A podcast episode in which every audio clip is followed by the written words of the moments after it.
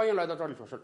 当美国疫情刚刚开始的时候啊，特朗普总统心里啊，多少还有点小兴奋。哎呀，他可能是第一次见到这么大的阵仗，于是他每天准时准点的出现在电视机前。哎，人家亲自出来主持白宫每天的疫情简报。对于特朗普来讲，实在是没有什么好机会能像主持这样一个简报会这么获得媒体的青睐了。你想啊。几乎全美国的老百姓都要准时准点的收看这个节目，看一看美国的疫情到底发展到了什么状态。这真是给了特朗普总统一个非常好的表现机会啊！甚至他自己都非常自豪的讲：“你们知道吗？我主持的这个疫情简报会啊，这个收视率远超美国的肥皂剧啊、最经典的体育节目啊，美国老百姓都愿意看我。”是的。我们甚至把这称之为特朗普大舞台的表演，因为这真的太像一个个人的脱口秀了。就在这样一个大舞台中呢，特朗普总统发明了非常多的说法：什么新冠病毒是对手炮制出来的骗局，它会烟消云散的；什么喝消毒剂可以治病啊，大家可以多来喝一喝。然而，经过两个多月的表演，美国的疫情越来越重了。搞得特朗普都不敢再进行这个发布会了。你想，每天就念今天确诊三万，明天四万，后天五万，他这个脸挂不住啊。所以，特朗普大舞台的表演被停了两三个月之久。就在前两天，哎，人家恢复了，人家重开舞台了，而且重新上台的特朗普啊，让我们看到了一些不一样的地方。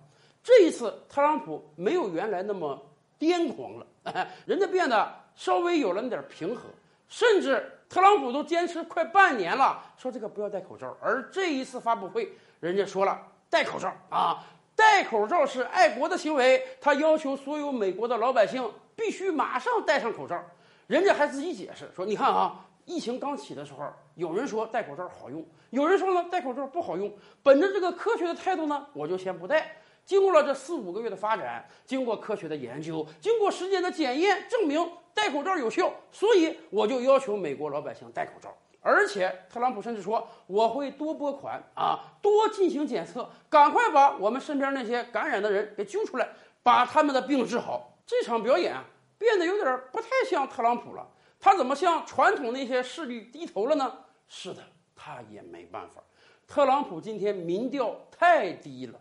按照特朗普总统原来的设想啊，你看，本来我经济搞得很好啊，我这个支持率挺高的。现在疫情来了，我每天奋战在第一线，天天跟美国老百姓讲我都干了什么，怎么治理疫情了。然后呢，经过几个月，我亲自奋战在第一线，疫情控制住了，我这个民望肯定更上升了。我今年选举躺赢了。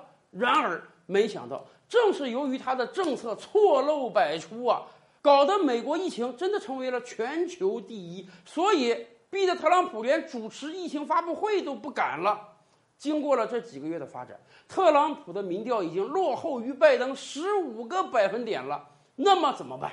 首先，特朗普换了自己的竞选经理啊，临阵换大将是兵家所忌，但是也没办法，你现在不换，可能会败得很惨。接下来可能是助手给他的建议啊，现在需要表现出一些和缓的态度了。